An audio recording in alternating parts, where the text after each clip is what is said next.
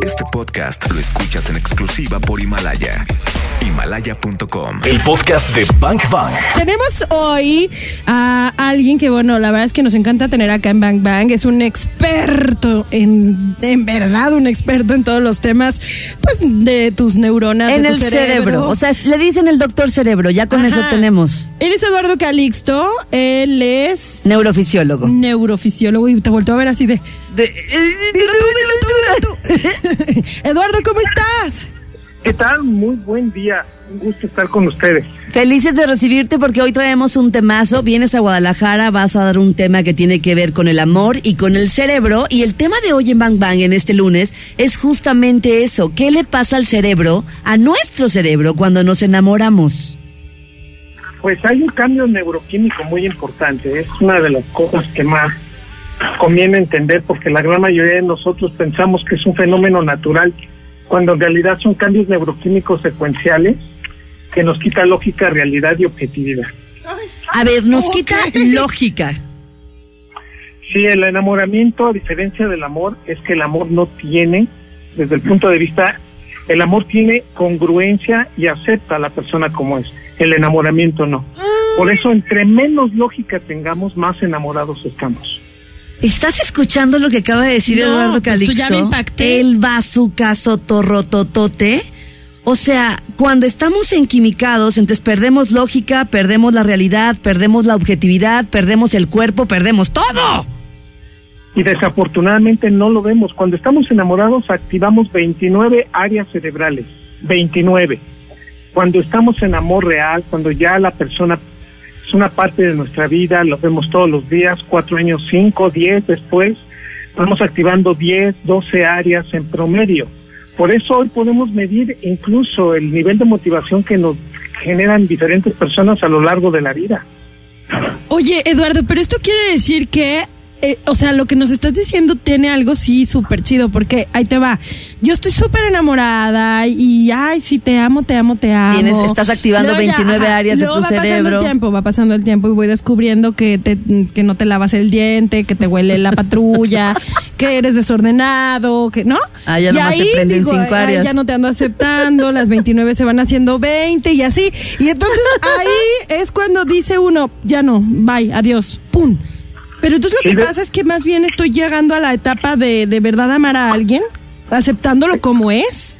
Exactamente, esas son las grandes diferencias que nos cuestan trabajo ver y que lo voy a decir con mucho cuidado porque tal pareciera que muchas personas dirían, eh, estoy, está en contra de lo que yo creo, pero la objetividad de la ciencia es tan fuerte que por momentos nos cuesta trabajo.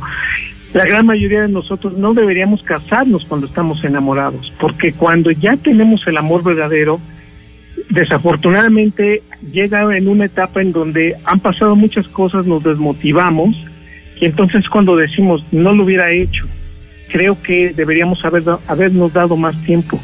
El punto esencial es, hay que casarnos cuando estamos en amor verdadero, es, despu- es decir, después de cuatro años de estar juntos y haber validado la relación, no enamorados porque tarde o temprano nos vamos a desilusionar uno del otro y la probabilidad de que nos divorciemos es más alta cuando nos casamos enamorados. Fue un gusto que hayan estado con nosotros. El programa ha terminado. Este fue el tema de hoy. Eduardo, yo creo que no tiene nada más que decir. Es que me imagino, Eduardo, a los bangers, o sea, ahorita muchos bangers deben de estarse yendo para atrás. No, O no, se- si vas pleno- manejando, te, estacio- te orillaste, dices, me voy a parar porque acaba de decir que me casé en quimicado. Sí, totalmente. Te enamoras, liberas dopamina, te quita la lógica, te activa áreas cerebrales profundas y en consecuencia el proceso se hace totalmente egocéntrico, motivante y adictivo. Aspecto que a lo largo de la vida nos cuesta mucho trabajo entender y hasta que después dices, "Efe- efectivamente, María tiene más bigote que yo y me casé con ella, pero la amo. Y, y, y tengo plena conciencia de que ella Atentamente, Tiziano Ferro. Exacto, ¿no? Y, te das cuenta que ella dice, es que no puedo creer que me haya casado con un hombre que es terrible, que, que yo no, no, no percibí que fuera como es, y nos damos cuenta que desafortunadamente tomamos esas decisiones. Pero en el fondo, y lo digo desde el punto de vista biológico y neurocientífico, si no cometiéramos estos errores, si realmente por las razones que, que creemos que escogemos a la persona, que en realidad siempre nos justificamos y somos emocionales, en términos generales no seríamos la especie que somos. Somos una especie muy inteligente que si no se nos borrara la lógica y la congruencia, la gran mayoría de nosotros no estaríamos aquí o no nos enam- enamoraríamos y haríamos vínculos afectivos como los hacemos. Todo tiene una razón, ¿verdad?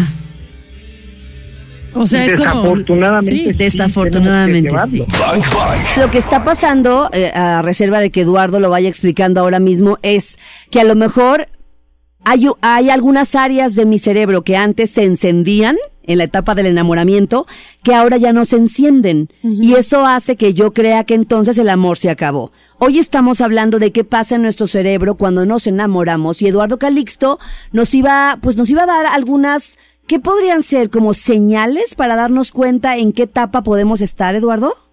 Totalmente, y tenemos que ver lo que esto sucede siempre en el cerebro, no en el corazón.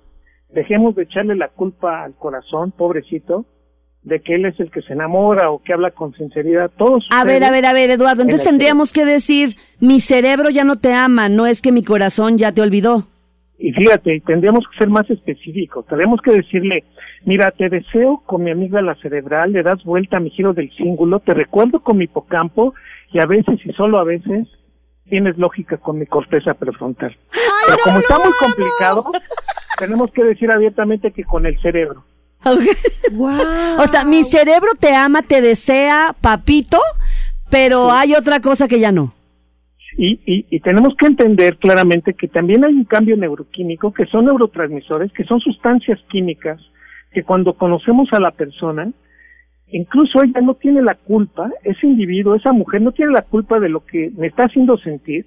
Y la primera etapa de este proceso es una proyección de lo que yo quiero, de mis más profundos deseos, que desde pri- la, primera etapa de mi infancia me enseñaron a, a valorar la, digamos, la belleza y la, la congruencia de cómo se, deben ser las personas y que eventualmente vamos teniendo ciertos prototipos de personas de las que nos enamoramos. Y eventualmente esto va cambiando en la vida. Nos vamos a enamorar en promedio siete veces en la vida. Siete veces. Así que vayamos haciendo cuenta. Estoy hablando de un promedio. veces. Esto, la ciencia no puede ser determinista. Así que alguien me podrá decir, discúlpame, yo me casé con el primero, el segundo, el tercero. Eso no implica que no lo vayas a hacer otra vez.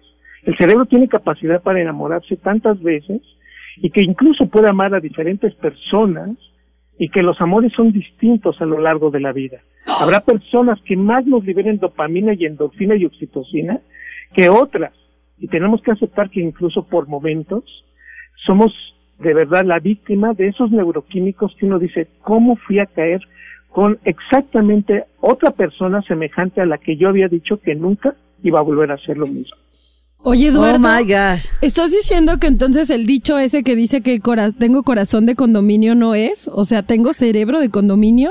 Tenemos cerebro de condominio y en promedio, independientemente en qué parte del mundo hayamos nacido, Noruega, China, África o México, en promedio nos vamos a enamorar siete veces. Y, que incluso el cerebro lo, lo rediseñamos, enseñamos y hacemos cosas psicológicas y sociales para decir, tengo que ser fiel, no voy a voltear a verla y tendré que con- conformarme con esta relación que yo tengo. Somos, desde el punto de vista biológico, más polígamos de lo que creeríamos y somos monógamos por necesidad, por una construcción social y por un proceso que desde el punto de vista psicológico se premia. Mega bazucazos. A ver, Eduardo, Wow. yo tengo una pregunta porque dijiste hace, hace un momento que eh, yo veo una persona y esa persona hace que yo segregue oxitocina, serotonina, todas las minas a favor de que yo diga, ¡Ah! ¡qué locura! O sea, una atracción brutal. Pero entonces yo tengo que tener un profundo conocimiento y tener mucha información para saber que yo me estoy enquimicando y que es pura pasión y que es, digamos, calentura, digamos.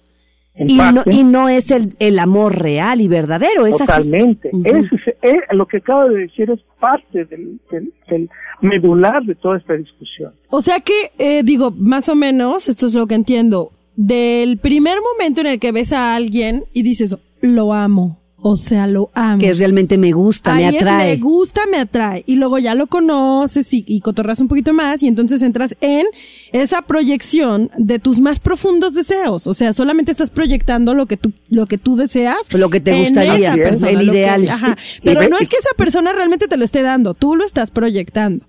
Y tú entonces ya quieres después ver es- lo que quieres ver. Ajá, Tú y te después enamoras de lo que tú quieres. claro. y y aunque tenga defectos, no los ves. ¿Por y qué? aunque- porque pues tú lo estás proyectando. cometa tantas cosas, tú terminas perdonando o asumiendo que fue un error, o, pero tienes un factor totalmente de una situación ilógica y- e irreal. Y aparece algo terrible. Entre más te digan tus familiares, tus amigos, que no te conviene, más dopamina liberas y más te obsesionas. Bang Bang. Terrible porque el asunto es que cuando te dicen no, es un factor liberador mayor de dopamina. Se llama síndrome Romeo y Julieta. Uh. Cuando socialmente más se opone la situación a la persona que tú consideras que es la persona que tú quieres, más dopamina se libera y más obsesión genera.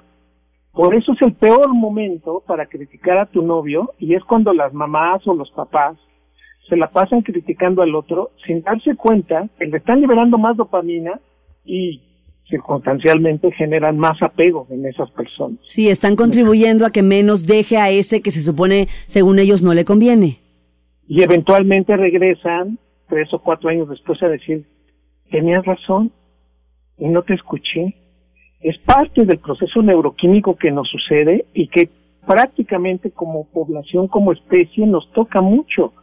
Nos enamoramos de personas de, de dental, de horrendos, horrenda, que no deberían de estar en nuestra vida, les otorgamos tantas cosas y nos quedamos pensando, ¿por qué lo hice? Y la respuesta es, estabas enamorada, liberaste tanta dopamina que te hizo realmente inflexible y te hizo totalmente falto de frenos y, y cometiste tantos errores que es muy claro que cuando ya vamos madurando, cuando vamos creciendo, esto va modificando. A lo largo de la vida, después de los 25 años, nuestro cerebro empieza a liberar menos dopamina que cuando éramos jovencitos.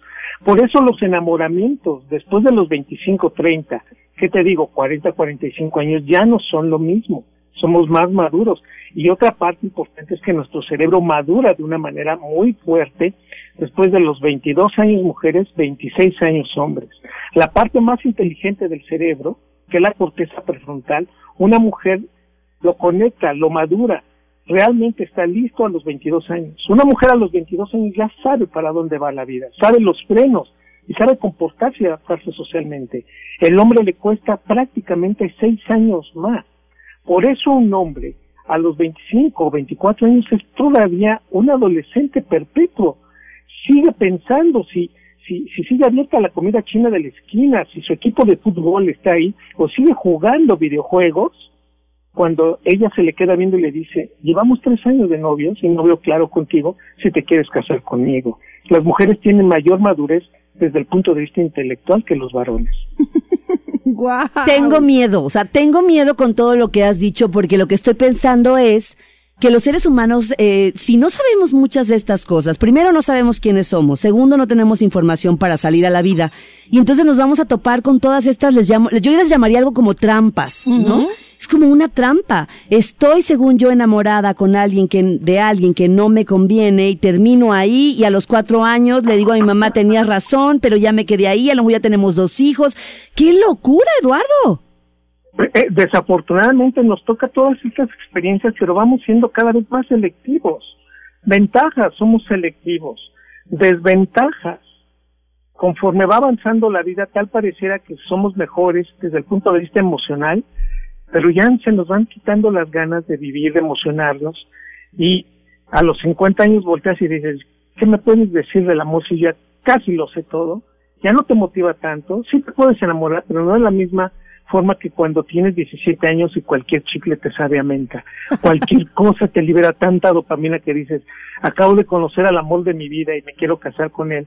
Y volteas y ves al pobre fulano que sigue jugando y tú dices, creo que tenemos un problema. Como especie nos toca entender esto y por eso a veces los papás voltean y dicen, te falta, te falta experiencia, hijo. Te falta experiencia, hija, por favor, no vayas a cometer el error. Y mira, Si esto lo conociéramos, si fuéramos un poquito más aventajados en esto, creo que otro gallo nos canta.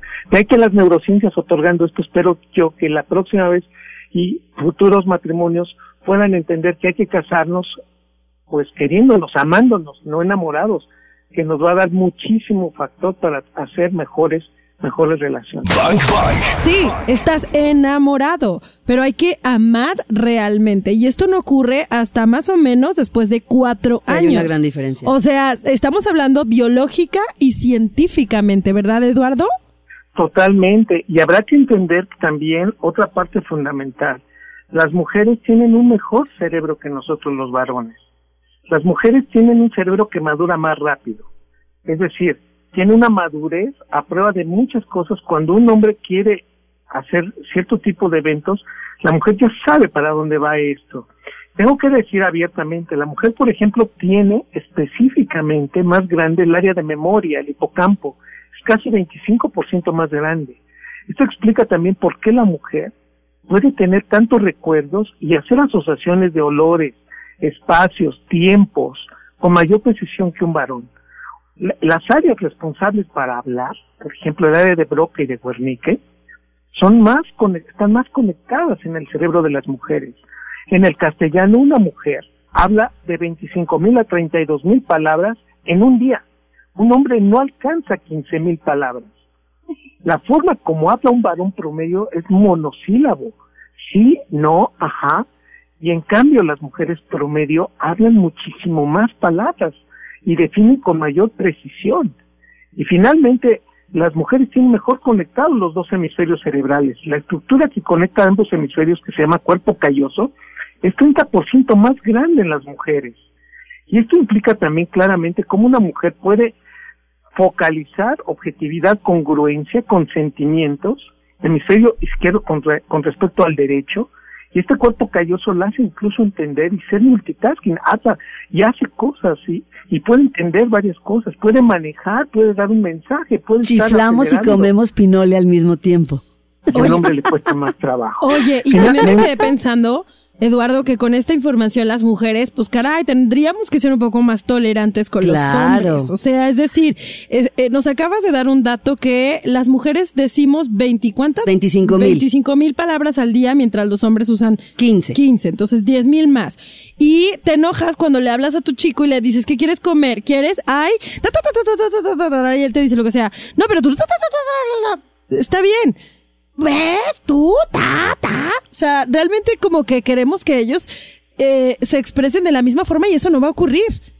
los mensajes que te mandan por correo electrónico o por el teléfono, o te dejan en visto y te dicen, sí, sí que, pues es lo que dijiste. Ese, ese tipo de expresiones nos queda pensando que tendríamos que ser más tolerantes y no somos diferentes por ser quién es mejor o peor, sino porque somos complementarios y entonces entender que un cerebro de mujer ayuda y va a ayudar muy bien al cerebro del varón y que esto independientemente incluso si son relaciones homosexuales, entenderíamos también cuáles son algunas de las pequeñas diferencias sin llegar a ser deterministas y podemos llevarnos mejor si entendemos el otro lado, la otra persona y algunas de las cosas que compartimos. Hace un momento Karina hizo un- una buena observación y, y prometimos regresar en parte con eso. Cuando Cari te dice, bueno, eh, estoy en una relación, me enquimiqué, me enamoré, no vi nada de lo que ahora después de siete u ocho años ya veo. Pero sigo aquí y pareciera que no me puedo salir. Sí. Algo está pasando también en mi cerebro, ¿verdad? Tenemos que decir abiertamente que cuando nos dan un beso, nos liberan oxitocina. Cuando nos abrazan, cuando nos toman de la mano, cuando, cuando hacemos el amor y tenemos un orgasmo, liberamos oxitocina. Y esta misma hormona es la que genera el trabajo de parto o en la que está atrás del amamantamiento humano. Son factores que liberan oxitocina. Somos una especie que vivimos de oxitocina. Por lo tanto, cuando tenemos oxitocina elevada es como si nos estuvieran quitando la fuerza de voluntad y somos más, digamos, eh, desde el punto de vista empáticos. Con oxitocina tú te pones en los zapatos del otro. Los- el cerebro de las mujeres libera casi 15% más oxitocina que el cerebro de un varón. Y es por eso que a veces las mujeres suelen perdonarnos más cuando pues cometemos errores que un varón promedio que negociamos más algunas ventajas o ganancias secundarias. Tengo que decir abiertamente que con esto también esta es una hormona que tiene un lado B y que efectivamente a veces una grosería, a veces un ademán o un maltrato es el único generador de oxitocina en una relación y lo más triste de la vida es que entonces te das cuenta por qué siguen juntos personas que no deberían de estar. ¡Qué fuerte! Y porque es la misma secuencia de liberación de la hormona que nos ha mantenido juntos. Y es una situación que por más que le digas, te engañas, sí, te pega, sí, te maltratas, sí, te humillas, sí, ¿qué haces con él? Sí, ¿verdad? Pero es que es la única manera entonces que libera su cerebro oxitocina. Es mi fuente de oxitocina. Tremendo, y entonces habría que cambiar desde que hace mucho tiempo alguien también te maltrató y te generó que esa era la única liberación de oxitocina y vamos cumpliendo con ciertos ciclos que desafortunadamente incluso se los pasamos a la generación que viene atrás porque creemos que eso es lo correcto. Siempre es un placer charlar contigo y es un honor para mí, de verdad. Muchas gracias y abrazo a Guadalajara con todo mi corazón, pero en especial con todo mi cerebro. gracias, con toda la dopamina. Gracias, Eduardo. Un honor, hasta pronto. Hasta pronto. Te amamos, Eduardo. Ahí está, temazo, Karina Torres, ¿eh? ¿Eh? El podcast de Bank Bank. Claudia Franco y Karina Torres están en vivo. De lunes a viernes de 1 a 4 de la tarde por XFM. En Guadalajara, 101.1. Arroba XAGDL y arroba Bank Bank FM.